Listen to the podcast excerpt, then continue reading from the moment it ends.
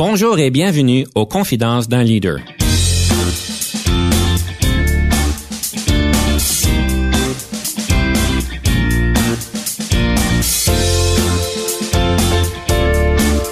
Ici Denis Lévesque, coach de cadre. Nous avons donc l'honneur et le privilège de recevoir en studio des leaders qui ont marqué leur communauté afin d'apprendre de leur expérience et de s'inspirer de leur sagesse.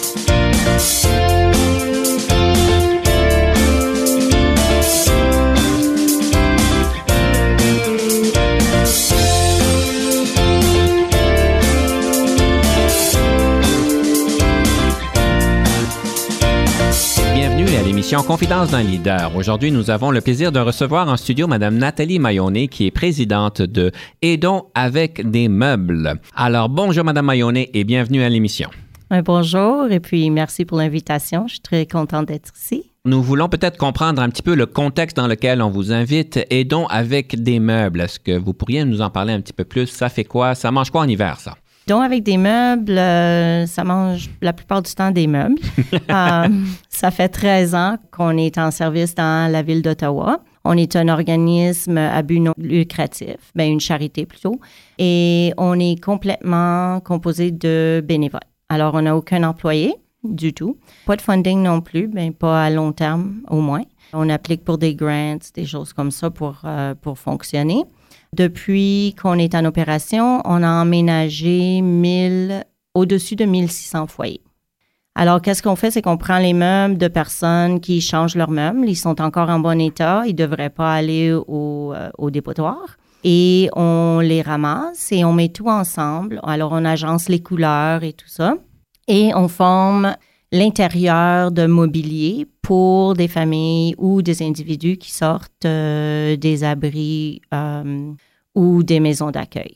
Et les nouveaux arrivants aussi, ou c'est... Nouveaux arrivants, réfugiés, personnes qui sortent euh, de, je veux dire, de relations abusives, des jeunes aussi qui sortent de leur foyer des fois. Ça marche pas avec les parents, ils vont dans des foyers tout seuls.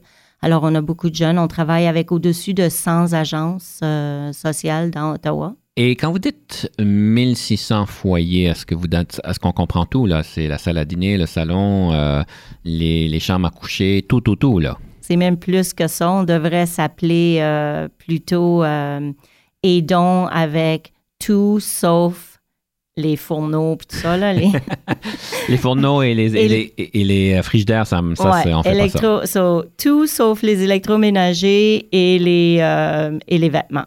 C'est la seule chose qu'on fait pas. On donne des jouets aux enfants, on donne des livres, on donne tout le décor de la maison, on donne des rideaux et on donne des bicyclettes. Et maintenant, on vient juste de commencer notre euh, une équipe qui va arranger des laptops pour donner un petit peu de technologie à Hmm. nos clients.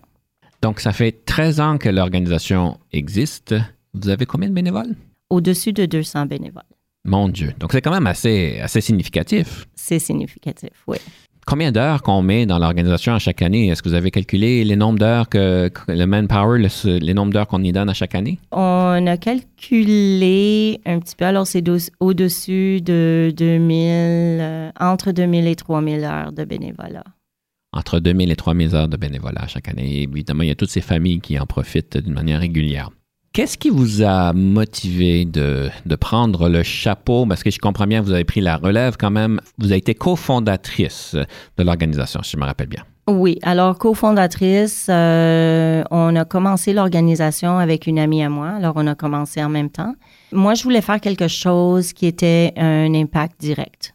Je voulais pas être assis dans un bureau, lécher des enveloppes ou envoyer des choses comme ça. Je voulais faire quelque chose qui était direct. Euh, alors, j'ai juste commencé à faire partie d'un groupe à notre église. Ça a commencé comme ça. C'était Outreach. Mhm. Alors, j'ai embarqué dans le Outreach et puis là, j'ai rencontré euh, un couple, euh, Bob et Elizabeth euh, Rapley, qui avaient travaillé des années, des années, des années avec les réfugiés les nouveaux immigrants. Et puis, parce que j'avais une grosse van, ils m'ont demandé si je pouvais bouger des meubles. Alors, la première fois, j'ai enlevé tous les sièges de, de ma van, puis on est allé. Et puis, on a délivré à une famille, puis vraiment, comme on est rentré dans la maison, il y avait juste des valises. Eh mon Dieu. Puis ça, ça, ça a fait un gros impact sur moi et je me suis dit qu'il devrait y avoir un service qui existe. Et l'idée n'est pas vraiment la mienne, c'est l'idée d'Elizabeth. Elle m'avait pris à part puis elle m'avait dit, tu sais, ça, a toujours été mon rêve de voir que les choses aillent directement du groupe qui a beaucoup au groupe qui a pas beaucoup. Alors, c'était vraiment comme un... On est juste le milieu, quoi. On, est, tu sais, c'est entre deux groupes dans la communauté, puis c'est vraiment le lien entre ces deux groupes-là. Et puis ce lien-là devrait exister naturellement, mais comme il n'est pas là naturellement, nous, on fait, on fait ce lien-là. Et quand elle m'avait dit ça, je me suis dit que ça, c'était un rêve qui était vraiment, qui devrait être réalisé parce qu'il y a un besoin énorme dans la communauté. Alors, on a commencé à le faire et le plus qu'on l'a fait, le plus on a demandé de l'aide, la collaboration avec des entreprises, euh, des compagnies. Et puis, finalement, on est tombé sur Penske qui nous a donné un camion qui nous donne encore un camion gratuit à chaque semaine ou n'importe quand qu'on en veut Puis grâce à ça, on peut, on peut faire ce qu'on fait. Tout a commencé avec une vision, avec un rêve et la mobilisation s'est faite par la suite. C'est ça. Je présume que le cheminement n'a pas été des plus faciles. Il y a eu des défis. Quels auraient été les plus grands défis que vous avez dû surmonter? Un des défis, c'est que j'avais vraiment pas de formation. J'avais une garderie à la maison. Mhm. une garderie familiale pendant 25 ans. Alors, c'est quand même ton propre business d'une manière, mais c'est vraiment différent. Alors, il a vraiment fallu que je recommence à apprendre. Apprendre, euh, des fois, c'est un petit peu une addiction. Alors, j'aime beaucoup ça. J'ai commencé à vraiment euh, écouter tout le monde euh, et surtout Bob et Elizabeth qui étaient présents dès le début. C'était vraiment un, un mentorat. Alors, ça a beaucoup, beaucoup aidé. Mais ça, c'était vraiment un gros défi, c'est de ne pas connaître ce qu'il fallait faire côté business, parce que c'est vraiment comme un business d'avoir une charité. Alors, il a fallu que j'apprenne beaucoup. Alors, ça, ça a été un petit peu un défi parce que moi, j'ai six enfants déjà. Alors, il faut balancer les choses. J'avais la garderie à la maison, euh, donc pas beaucoup de journées off, des choses comme ça. Ça aussi, ça a été un défi quand il faut faire des choses à l'extérieur avec euh, des compagnies pour faire des journées de bénévolat, des choses comme ça.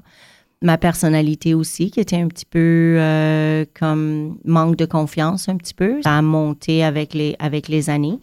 Mais ça, ça a été un défi aussi. Puis je trouve qu'un des défis, c'est d'avoir toujours été comme bénévole. Alors des fois, c'est moins pris au sérieux pour une raison quelconque. Quand tu es bénévole, ton titre n'est pas aussi... Euh, considéré. Alors, c'est une question d'apprentissage, une question de confiance et d'équilibre vie-travail avec tout ce que vous avez. Alors, c'est tout un paquet, tous les grands défis que vous avez dû surmonter. Ceci nous, euh, nous amène à notre première pièce musicale.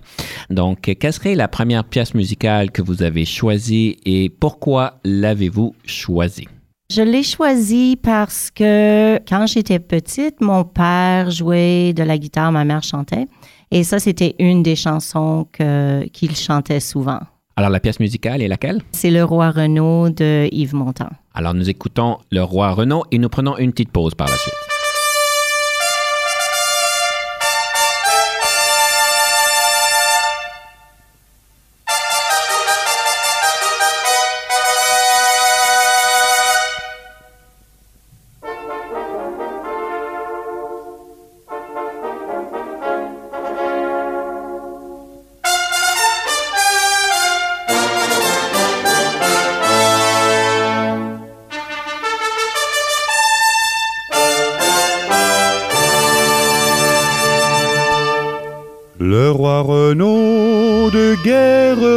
Portant ses tripes dans ses mains.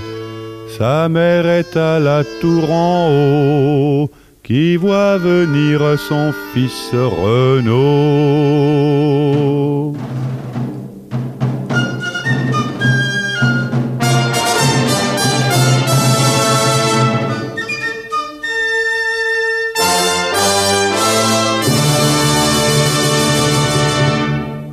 Renaud, Renaud, réjouis-toi, ta femme est accouchée d'un roi. Ni de ma femme, ni de mon fils, mon cœur ne peut se réjouir. Je sens la mort qui me poursuit, mère, faites dresser un lit, mais faites-le dresser si bas que ma femme n'entende pas. Guerre de temps, ni dormirai à minuit, je trépasserai et quand ce fut vers la minuit, le roi Renaud rendit l'esprit. Il ne fut pas soleil levé que les valets l'ont enterré. Sa femme en entendant le bruit se mit à gémir dans son lit. Ah, dites-moi, ma mère, mamie, ce que j'entends cogner ici. Ma fille, c'est le charpentier qui raccommode l'escalier. Ah, dites-moi, ma mère, mamie, ce que j'entends chanter ici. Ma fille, c'est la procession qui fait le tour de la maison. Ah, dites-moi, ma mère, mamie, ce que j'entends pleurer ici. Ma fille, c'est la femme du berger qui a perdu son nouveau-né. Ah, dites-moi, ma mère, mamie, ce qui vous fait pleurer aussi. Ma fille ne puis le cacher. Renaud est mort et enterré.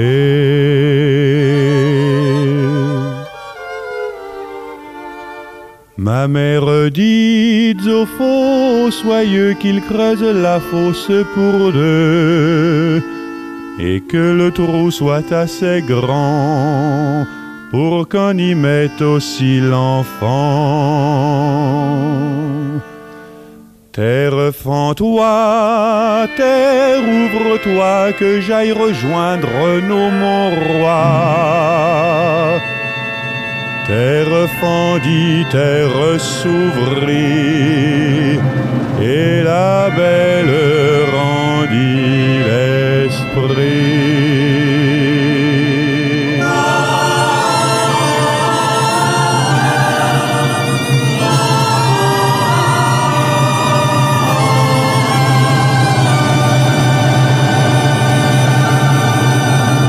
Denis Lévesque. Si vous cherchez l'excellence en leadership, nous sommes intéressés à vous parler.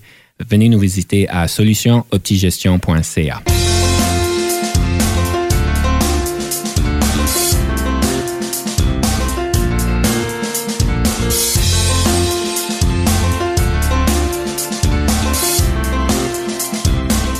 Nous sommes de retour à l'émission Confidence d'un leader et nous avons donc le plaisir d'avoir Madame Nathalie Mayonnet, présidente de Aidons avec des meubles en studio avec nous. Et nous parlons donc des grands défis que vous avez eus au niveau de monter l'organisation et c'est vraiment de grands défis à surmonter. On parle de leadership et je sais que vous avez eu donc, vous avez beaucoup d'expérience avec les jeunes. Et euh, une des questions qu'on se pose souvent, le leadership, est-ce que c'est inné ou acquis? On va avoir votre réponse plus tard quand on va parler de la rafale. Mais dans vos observations, quand on regarde les plus jeunes, est-ce qu'on est capable de dépister qui c'est qui est, euh, comme on dit en anglais, leadership material, le matériel pour le leadership?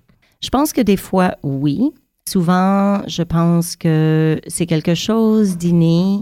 Je pense que des fois, les jeunes, ils l'ont, mais ça se, ça se démontre pas des fois quand ils sont jeunes. Alors, c'est plutôt comme une petite graine qu'on plante. Il faut donner le soleil, la pluie et la nourriture à la plante pour la faire grandir. Moi, je pense que les opportunités sont extrêmement importantes. Quand un enfant est jeune, il faut donner autant d'opportunités possibles, autant d'expériences possibles pour que quelqu'un trouve sa passion, ses talents. Et je pense que c'est ça qui forme le leadership. Ah, c'est intéressant. Donc, de pouvoir nourrir l'environnement afin qu'ils puissent se retrouver et trouver leur leadership en eux. Moi, je pense que c'est ça. Je pense que tout le monde peut l'avoir, Il faut trouver qu'est-ce qui monte la passion dans nous, qu'est-ce qui nous fait bouger, qu'est-ce qui nous fait vouloir faire quelque chose, changer les choses. Et, je trouve que ça, euh, le plus d'expérience qu'un enfant, il faut l'exposer, il faut exposer les enfants à, plein, plein de choses. C'est toutes des découvertes. Et, et, ça, ça peut se faire n'importe quand dans la vie. D'ailleurs, vous avez vous-même eu ces défis-là quand vous avez monté l'organisation Aidons avec les meubles. Ce qui m'amène à la prochaine question. Donc, vous avez 200 bénévoles qui travaillent pour l'organisation et on sait qu'en tant que leader, en entreprise et dans une œuvre de charité avec que des bénévoles, il y a quand même des contextes qui sont différents, des défis qui sont différents. Quels sont les défis qu'on peut avoir à diriger, si on peut, une entreprise avec 200 bénévoles? Parce qu'il y a quand même des contextes bien particuliers. Si le bénévole ne veut pas être là, il s'en va en deux secondes. Là. il ne vous aime pas à face, il part en deux secondes. Il n'est certainement pas attaché à, à des besoins de survie qui viennent avec une paye. Définitivement pas. Alors ça, c'est très, très important. La relation qu'on a avec les bénévoles est extrêmement importante de connaître les bénévoles, d'avoir des liens, de savoir qu'est-ce qu'ils veulent aussi. Qu'est-ce qu'ils veulent avoir? Parce que le bénévolat, oui, tout le monde le fait puis ils veulent pas vraiment avoir quelque chose en retour. C'est pas pour ça qu'ils font. Mais c'est bien si c'est un cercle complet. On donne de soi, et on reçoit en même temps. Et ça, c'est très, très important, je trouve, pour les bénévoles. Il faut qu'ils reçoivent quelque chose. Ça peut être la confiance en soi. Ça peut être de découvrir qu'ils ont une passion pour quelque chose qu'ils ne savaient pas, qu'ils n'avaient jamais essayé. Et c'est une manière d'essayer de faire des choses sans avoir énormément de pression, la pression de commencer un nouveau travail je pense que c'est important de donner, et encore là, c'est toutes des nouvelles expériences, d'être exposé à toutes sortes de choses et tout d'un coup, on découvre une passion pour quelque chose qu'on n'a jamais essayé avant.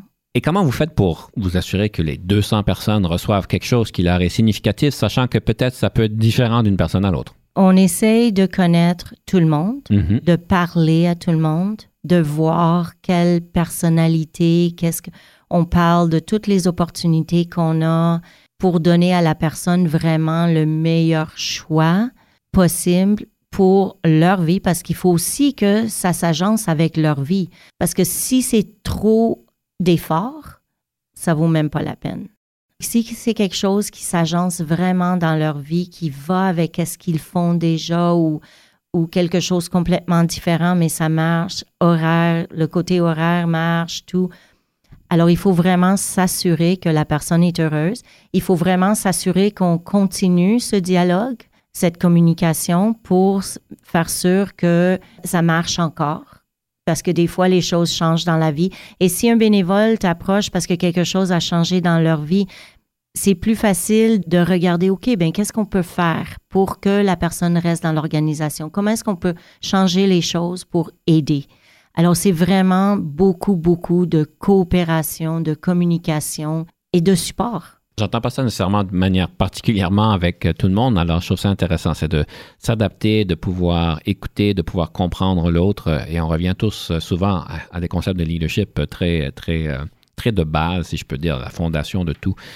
Mais est-ce qu'il y a des, gaffes à ne pas faire, des choses qu'on pourrait penser en tant que gestionnaire en entreprise, on ferait, mais on ne fait pas ceci dans, dans un contexte plus d'œuvre de charité avec des bénévoles? Il y a vraiment un côté management sur les deux bords, c'est vraiment différent. Et je trouve que les compagnies devraient beaucoup plus adopter le modèle qu'on doit avoir avec des bénévoles parce que de supporter des employés, de leur donner des opportunités pour grandir, pour s'améliorer, c'est extrêmement important. Et si on ne fait pas ça, les entreprises font une grosse erreur parce que tu n'auras pas d'aussi bons employés. Tu vas avoir plus d'employés qui prennent de journées de maladie, ne hmm. sont pas capables de faire leur travail parce qu'on ne leur donne pas le support, le mentorat et l'accès à des opportunités pour grandir, s'améliorer et faire leur travail beaucoup plus agréable. Donc, vous êtes vraiment l'experte en motivation intrinsèque, si on peut dire. Je vais dire oui parce que je sais pas qu'est-ce que c'est, mais Ce que je veux dire, c'est de, de pouvoir motiver les autres personnes par des choses qui viennent de l'intérieur. Donc, de ne pas leur donner euh, de l'argent, des fruits, des cadeaux. Et aussi bien de ne pas donner des coups de bâton. Là, je veux dire, il y a quand même les autres genres de motivation Oui, qui des- peuvent exister. Je, je présume, on n'utilise pas de bâton euh, dans votre organisation, mais d'aller chercher ce qui motive au cœur de la personne pour qu'il puisse venir au travail, pour qu'il puisse donner un bon service, pour qu'il puisse, quand on déménage les meubles, que ça soit bien fait, qu'on n'accroche pas rien, qu'on puisse être courtois, qu'on puisse être accueillant et, qu'on se retrouve un plaisir à le faire. Mais c'est ça d'être humain. Il faut motiver les autres. Il faut leur donner. C'est la même chose avec les enfants. C'est exactement la même chose. Tu trouves qu'est-ce qui va leur donner le vouloir de faire quelque chose, les motiver à, à vouloir apprendre plus, à vouloir rechercher, à, à vouloir faire les, les découvertes. Et c'est la même chose. C'est- d'être humain. Être humain, c'est de vouloir être motivé. Alors, l'être humain, ça attend juste ça. J'aime bien votre philosophie. C'est pas tout le monde qui, qui en parle de cette manière-là, mais vous le dites bien. Donc, de vouloir être motivé pour qu'on puisse s'engager. Vous êtes certainement une femme passionnée de ce que vous faites et j'aime toujours explorer le rôle de la passion et les dangers de la passion. Qu'est-ce que vous en faites de cette passion pour l'organisation, pour la raison d'être? Je trouve que cette passion-là m'a plutôt sauvée. J'arrivais à un moment dans ma vie où je regardais souvent les nouvelles et tout ça, et ça, me- ça me rend toujours très triste. C'est déprimant, n'est-ce pas? C'est déprimant. Ce qui se passe dans le monde est pas seulement déprimant, mais effrayant en même temps. Et ça me touche vraiment. Alors de pouvoir faire même le petit changement qu'on fait dans notre petite communauté, parce que vraiment, on ne change pas le monde, là, mais on change notre monde. Et en même temps, cette passion-là m'a donné non seulement le vouloir, l'énergie, ça m'a motivé. C'est Mm. la même chose qui m'est arrivé à moi. J'ai trouvé quelque chose à l'intérieur de moi qui m'a motivé à faire quelque chose pour changer ma communauté. Alors, je l'ai changé et puis, moi, je trouve que ça m'a donné des ailes. Est-ce qu'il y a un côté négatif d'avoir trop de passion? Oui, des fois, euh, t'as des sautes d'humeur un petit peu, mais euh, On y passe trop de temps des fois des fois un et petit on, peu. on s'oublie nous-mêmes, n'est-ce pas? C'est ça. Ce qui m'amène à la deuxième pièce musicale. J'aimerais savoir quelle est la chanson que vous avez choisie et pourquoi vous l'avez choisie. Alors, j'ai choisi They Drove Old Dixie, The Night They Drove Old Dixie Down by Joan Baez parce que mes parents faisaient partie, ben, ont fait partie de la rébellion des étudiants en 68 en France. Et euh, Joan Baez jouait beaucoup euh, chez nous quand j'étais, j'avais à peu près 7 ans, 8 ans. Alors, euh, toutes ces chansons-là m'ont marqué à ce moment-là. Donc, on écoute cette belle pièce musicale et on revient sous peu.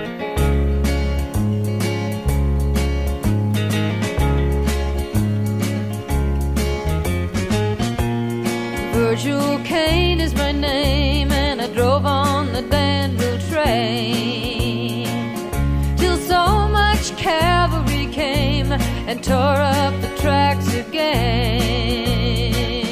In the winter of '65, we were hungry, just barely alive. I took the train to Richmond that fell. It was a time I remember oh so well.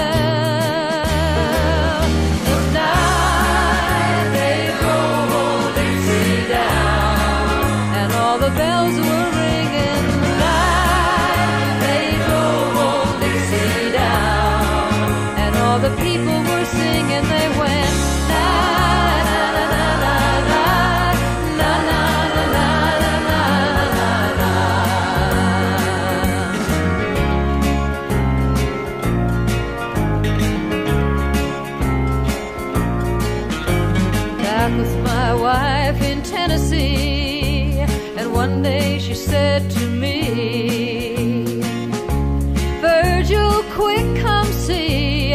Oh, there goes the Robert E. Lee. Now I don't mind, I'm chopping wood. And I don't care if the money's no good. Just take what you need and leave the rest. But they should never have taken the very best.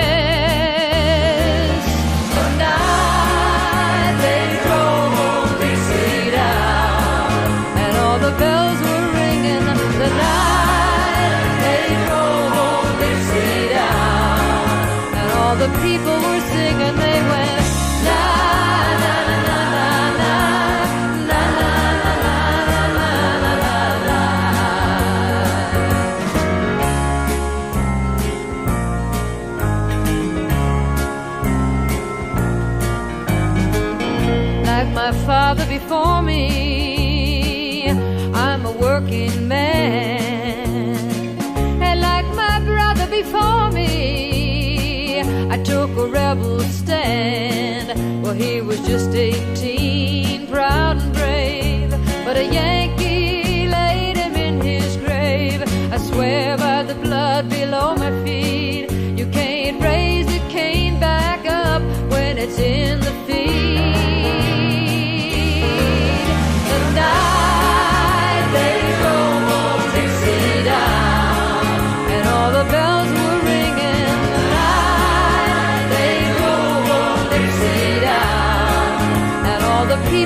singing.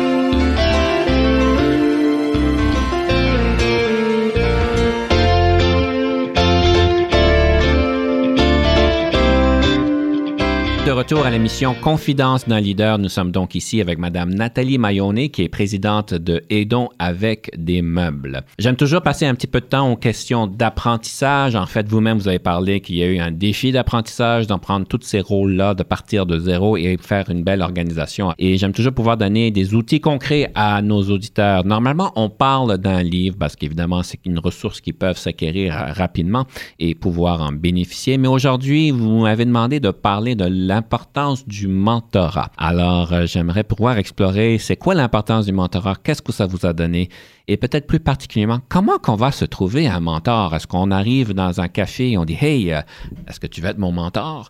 Peut-être un peu délicat. Donc, euh, j'aimerais ça explorer ça. Moi, je trouve que t'es pas loin.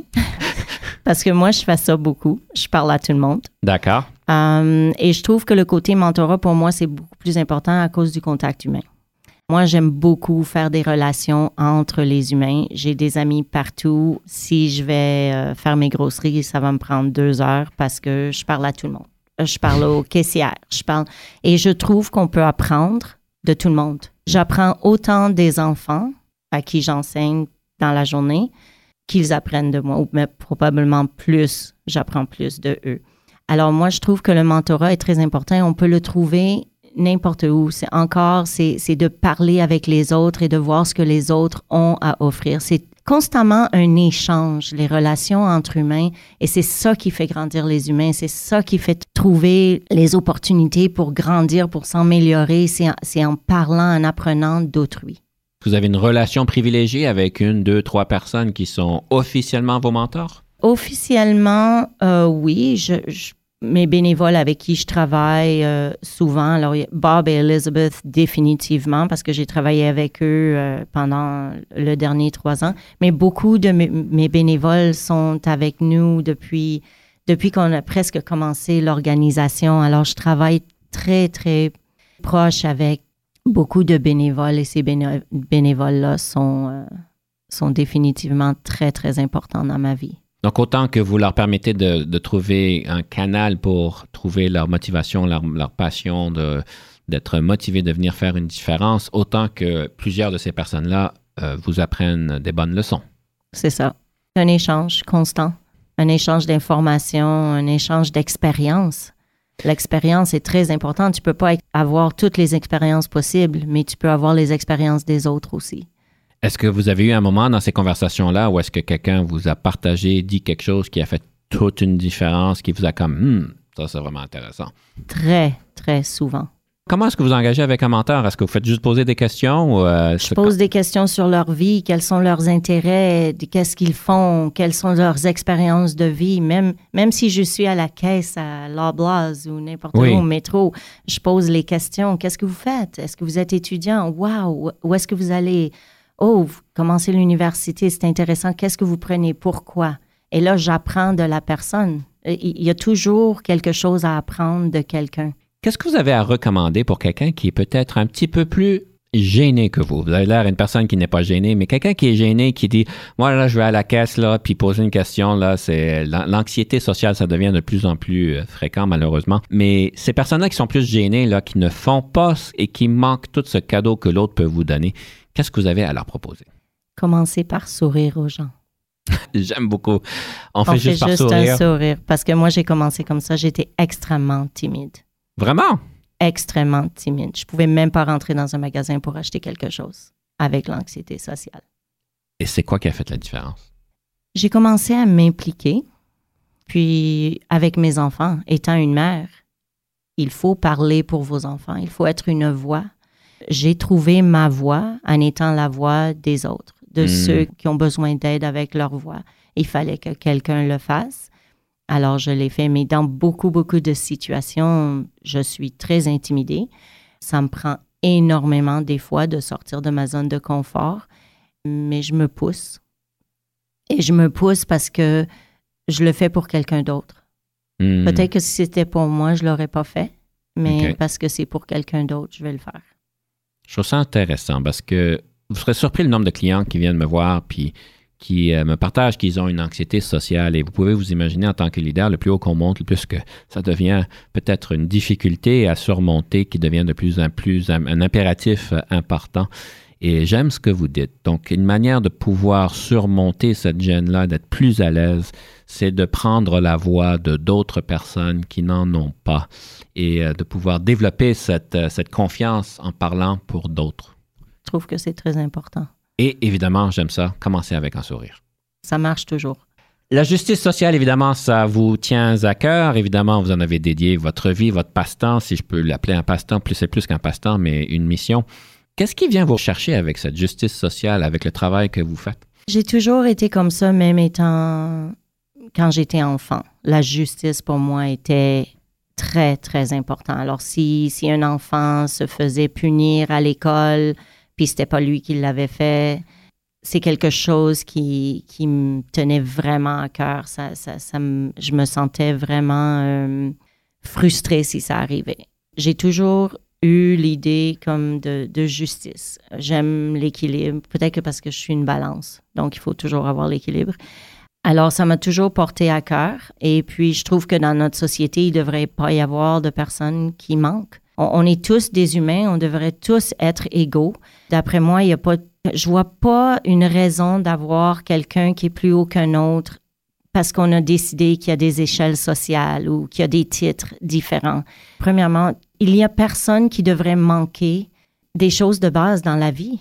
Comment est-ce qu'on peut vivre en sachant qu'il y a des gens qui, à qui il manque la nourriture ou qui manque des meubles ou qui manque des vêtements? Euh, Pour moi, c'est absolument euh, effroyable et on ne devrait pas être comme ça. Merci bien pour euh, nous partager ça. Je vous félicite de pouvoir avoir trouvé cette, cette passion, cette mission. On en a tous une. Il s'agit de la trouver. Vous l'avez évidemment trouvée. J'aimerais donc passer au prochain segment qui est la question de la rafale. Alors, je vais vous poser 13 questions. Je rappelle à nos auditeurs, c'est une opportunité pour nos invités de répondre à 13 questions. Ils ont 6 minutes. Alors, en tant que leader, c'est toujours important de pouvoir communiquer d'une manière articulée et claire et de prendre tout le temps qu'on nous donne parce qu'on a un message important à donner, mais de ne pas en prendre plus parce qu'évidemment, il faut laisser la place à d'autres. Alors, est-ce que vous êtes prête pour la rafale? J'espère.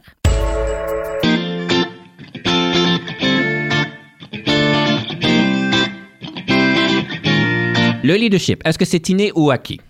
Ça peut être les deux.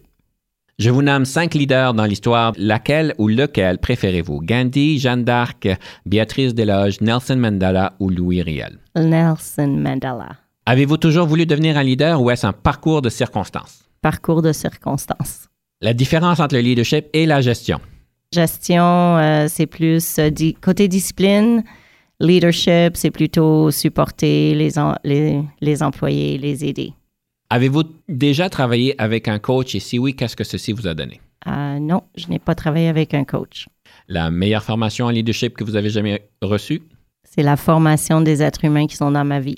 Quelle marque de voiture conduisez-vous? Ford, Votre passe-temps préféré? Euh, J'ai pas beaucoup de passe-temps. Le nombre d'heures moyennes que vous passez au bureau, si on combine votre travail le jour et évidemment l'organisation, et donc avec les meubles. Probablement au-dessus de 70 heures. En tant que leader, qu'est-ce qui vous frustre le plus au travail? Management. En tant que leader, qu'est-ce qui vous rend heureuse? En tant que leader, qu'est-ce qui me rend heureuse? Euh, les relations humaines. Je vous donne quatre qualificatifs. Situez-vous par rapport à celle-ci. Créative, bagarreuse, cérébrale ou envieuse. Bagarreuse et créative. Si vous n'étiez pas devenu une leader, qu'auriez-vous voulu devenir? Ben ça, c'est difficile à dire parce que je me, je me sens pas comme un leader. Alors, euh, je suis devenue, qu'est-ce que je suis devenue? Fabuleux. Et sur ce, nous prenons une petite pause.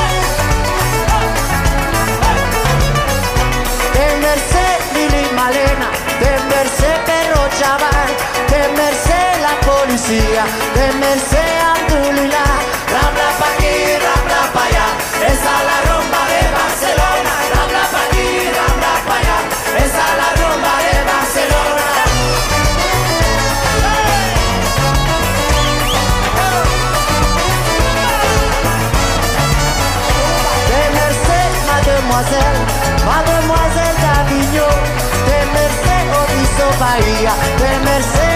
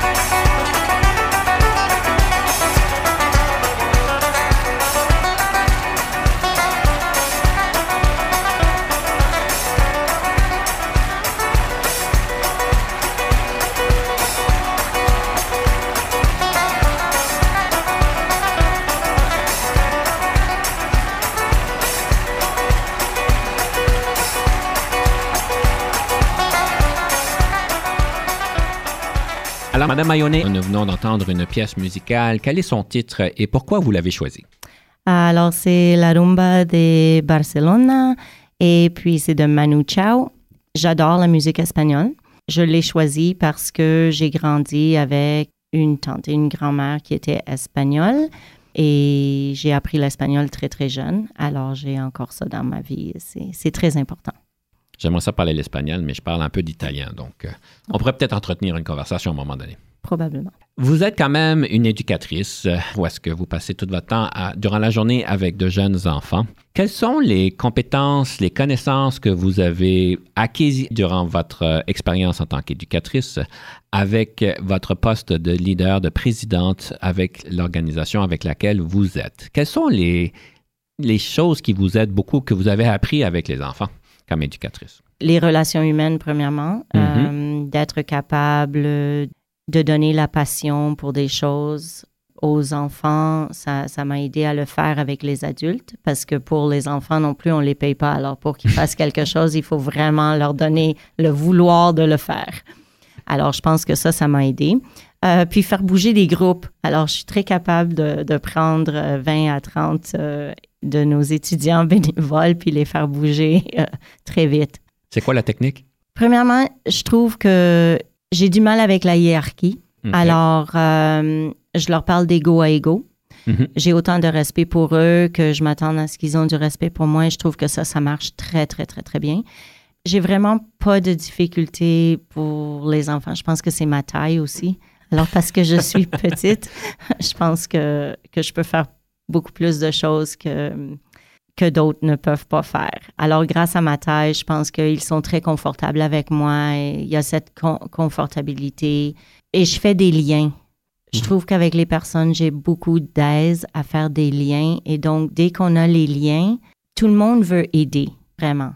Alors, quand vous parlez des liens, c'est les rapports interpersonnels. C'est ça. C'est très, très important. Toutes ces choses-là vous ont aidé à pouvoir mobiliser un groupe de 25 personnes très rapidement, parce qu'évidemment, il y a toujours, je présume, il y a des urgences aussi qui se présentent euh, avec ceux que vous desservez. Peut-être pour nous donner une idée, l'ampleur du travail que vous faites. Quelle serait peut-être la, je ne vais pas dire la meilleure histoire, mais l'histoire la plus marquante? Une famille vous a peut-être pu aider, une personne vous a pu aider, juste pour nous donner une compréhension de l'impact que vous pouvez avoir. Des fois, euh, la réaction est différente, mais je pense que le sentiment est toujours là. On arrive dans une maison euh, complètement vide. La première chose qu'on fait dans notre organisation, c'est que les familles ou les individus peuvent nous téléphoner. Donc, il y a déjà comme un, un contact. Et c'est un contact humain parce qu'ils me téléphonent à moi. Alors, je leur parle. Après, il y a un autre contact humain, c'est que nos visiteurs leur téléphonent et organisent une visite. Ils vont visiter, puis ils voient le besoin. La liste est envoyée à nos, euh, à nos bundlers et ils font toute la vaisselle et tout ça, les meubles. Après ça, on livre. Et quand on livre, on livre dans une maison vide. C'est énormément de personnes. Alors, ça veut dire qu'il y a, comme tout d'un coup, on cogne à la porte et il y a 15, 20, 25 personnes, des fois 30, qui rentrent dans la maison. Alors, vraiment, c'est vraiment un choc ce soir-là. Il y a des meubles partout, on laisse tout à l'intérieur. C'est vraiment comme un, un tas. Alors, il y a le choc, mais la personne va d'un appartement vide à une maison vraiment pleine à l'intérieur de 30 à 45 minutes. Alors, c'est vraiment vite. Alors, souvent, ils sont sur le choc, mais aussi, ils sont sous le choc de voir combien de personnes se sont mis ensemble dans la communauté pour leur venir en aide. Et ça, ça donne le sentiment d'une valorisation de la personne, de la famille tout de suite. Parce que comment est-ce qu'ils sont assez importants pour que tellement de personnes se mobilisent ensemble pour faire ça? Et ça, c'est très, très important. Deuxièmement, on est tous très heureux. C'est jamais comme un truc de charité. Je leur dis toujours, ah, vous saviez pas qu'on a- que vous allez avoir un party, ben on est ici. Alors, on rentre dans la maison, c'est vraiment comme la foire, c'est la joie et tout ça.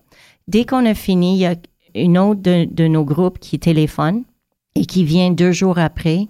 Et avec la boîte à outils qu'on a aussi donnée, parce qu'il faut des outils, ils aident les familles à tout assembler, mettre ensemble, poser les meubles. Alors souvent, on, on arrive maintenant avec des photos fantastiques de maisons faites, avec les lits faits, les rideaux posés, les tableaux. Et ça, c'est aussi important. On commence et on finit complètement, c'est de A à Z. Et c'est un support. Et c'est vraiment une touche humaine. Plus les bénévoles, quand on rentre avec les jouets, ben là, c'est la foire parce qu'ils sortent tous les jouets, réveillent les enfants, ils rentrent en, en conduisant les bicyclettes. Euh, C'est vraiment, euh, c'est vraiment une, une expérience. Si quelqu'un veut avoir cette expérience-là, ils peuvent me téléphoner à n'importe quel temps. C'est c'est vraiment une expérience à avoir.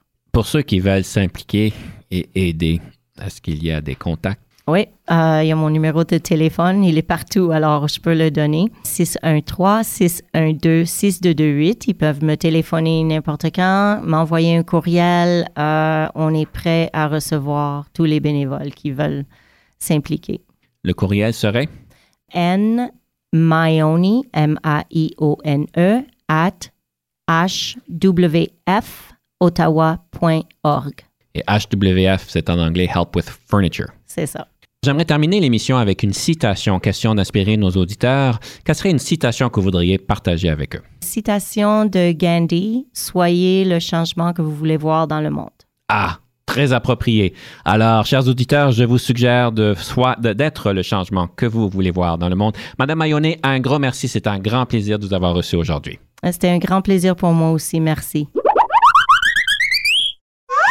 Et pour le conseil du coach cette semaine, j'aimerais vous proposer un exercice. On parle certainement que c'est important pour un leader d'être clair, clair pour qui ils sont, leurs valeurs, comme ça ils peuvent se présenter d'une manière articulée et délibérée.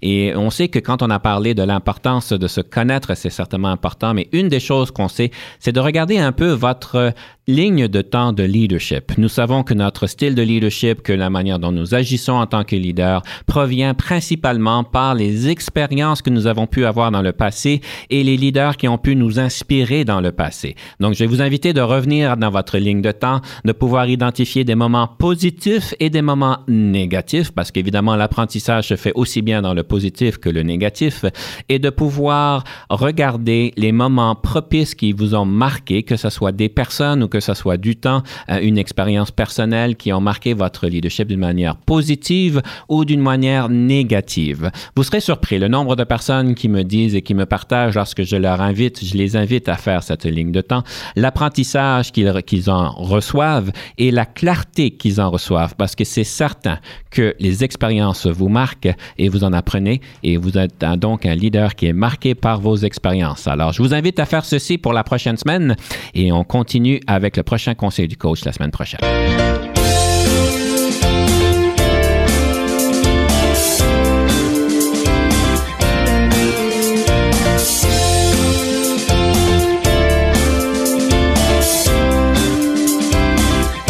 Conception, animation, entrevue et recherche, Denis Lévesque. Montage et réalisation, Jean-Paul Moreau. Confidence d'un leader est une production et une présentation d'Unique FM 94,5.